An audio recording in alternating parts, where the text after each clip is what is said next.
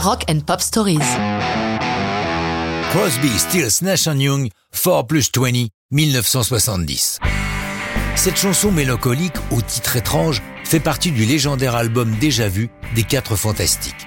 Album qui d'ailleurs a été réédité en 2020 dans une remarquable édition collector à l'occasion du 50e anniversaire de sa parution. Crosby, Stills et Nash ont démarré en trio, mais Ahmet Ertegun, le génial patron du label Atlantique, sait qu'ils ont besoin d'un quatrième larron pour muscler les concerts qui s'annoncent. Il pousse pour que ce soit Neil Young, avec lequel Stills s'est brouillé lors de la séparation du Buffalo Springfield, leur groupe précédent. Tout le monde sera biboche et le Quatuor crée l'événement en se produisant au festival de Woodstock. La suite logique est l'enregistrement de l'album Déjà vu. Dans ce quatuor de têtes d'affiche, chacun apporte ses chansons, chacun dans son style, ce qui fait de ce disque un album éclectique, c'est une partie de son charme. 4 plus 20 est l'œuvre de Stephen Stills. Il y compte l'histoire particulièrement triste d'un vieil homme né dans une famille pauvre et qui se retrouve seul, n'espérant plus que la mort.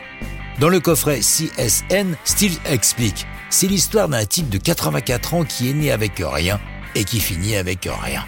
Le titre est inspiré d'une comptine enfantine particulièrement flippante où 4 et 20 merles sont cuits dans une tarte. Stills enregistre cette chanson, seul, en une prise, juste accompagné de sa guitare acoustique. Il pense la conserver pour son premier album solo qu'il prépare parallèlement.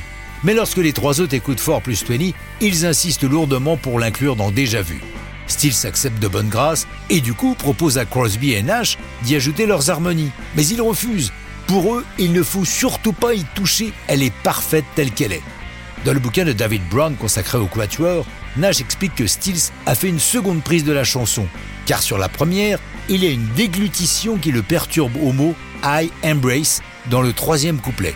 Mais Crosby et Nash insistent pour qu'il conserve la première prise, car comme dit Nash, c'était si humain, et cette chanson est tellement humaine. L'enregistrement de l'ensemble de Déjà Vu nécessite 800 heures de studio, une forme de record pour l'époque, mais le résultat est à la hauteur du travail fourni. Dès sa sortie le 11 mars 1970, l'album est numéro 1 aux États-Unis et un peu partout dans le reste du monde.